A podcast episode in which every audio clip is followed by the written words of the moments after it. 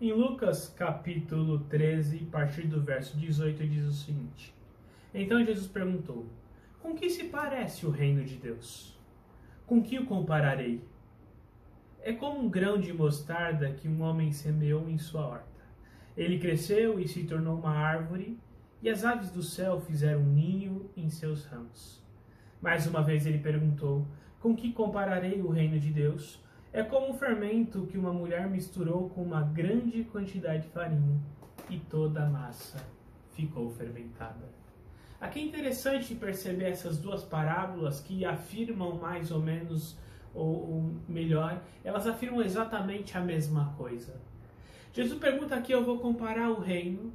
E, e quando a gente olha para Lucas, o Evangelho de Lucas e a sua continuidade, a sua continuidade no livro de Atos, nós percebemos que uma preocupação de Lucas é mostrar como esse reino de Deus ele começa tão pequeno, tão frágil, com pessoas sem capacidade, poucas pessoas, aproximadamente 120 pessoas, pescadores, servos, pessoas que ninguém dava nada como que sai desse pequeno grupo e atinge o mundo inteiro com poder e autoridade? Então essas parábolas elas vêm da boca de Jesus já para alimentar os discípulos e falarem, olha, o reino ele vai começar pequeno, mas o resultado dele é grande.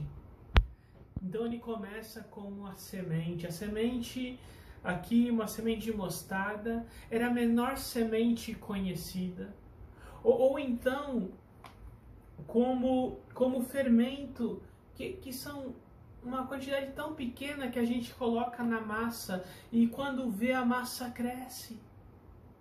É isso que Jesus está se referindo. O reino que eu vim, o reino que eu vim instituir, que se manifestou no, no meu ministério.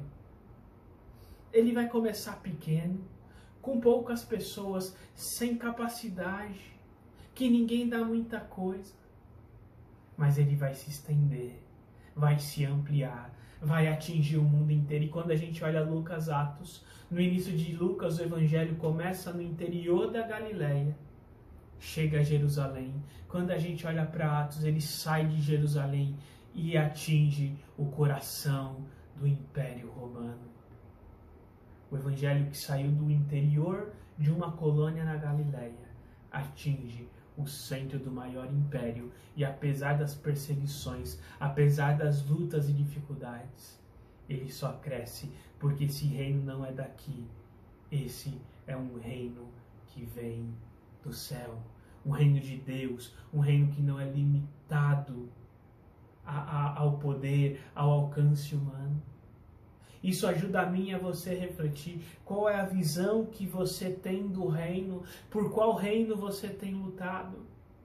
Será que eu e você estamos tão preocupados com reinos terrestres, com, com limites territoriais, com partidos políticos, direita, esquerda, centro, social-democracia, liberalismo? Isso tudo não importa quando eu olho o reino de Deus, o reino definitivo que foi iniciado na pessoa bendita de Cristo Jesus, que um reino que não é nem da direita nem da esquerda, é um reino que é do alto, é esse reino que começa com 120 pessoas e hoje atingiu milhões de pessoas em todo o mundo. É a esse reino que eu e você pertencemos.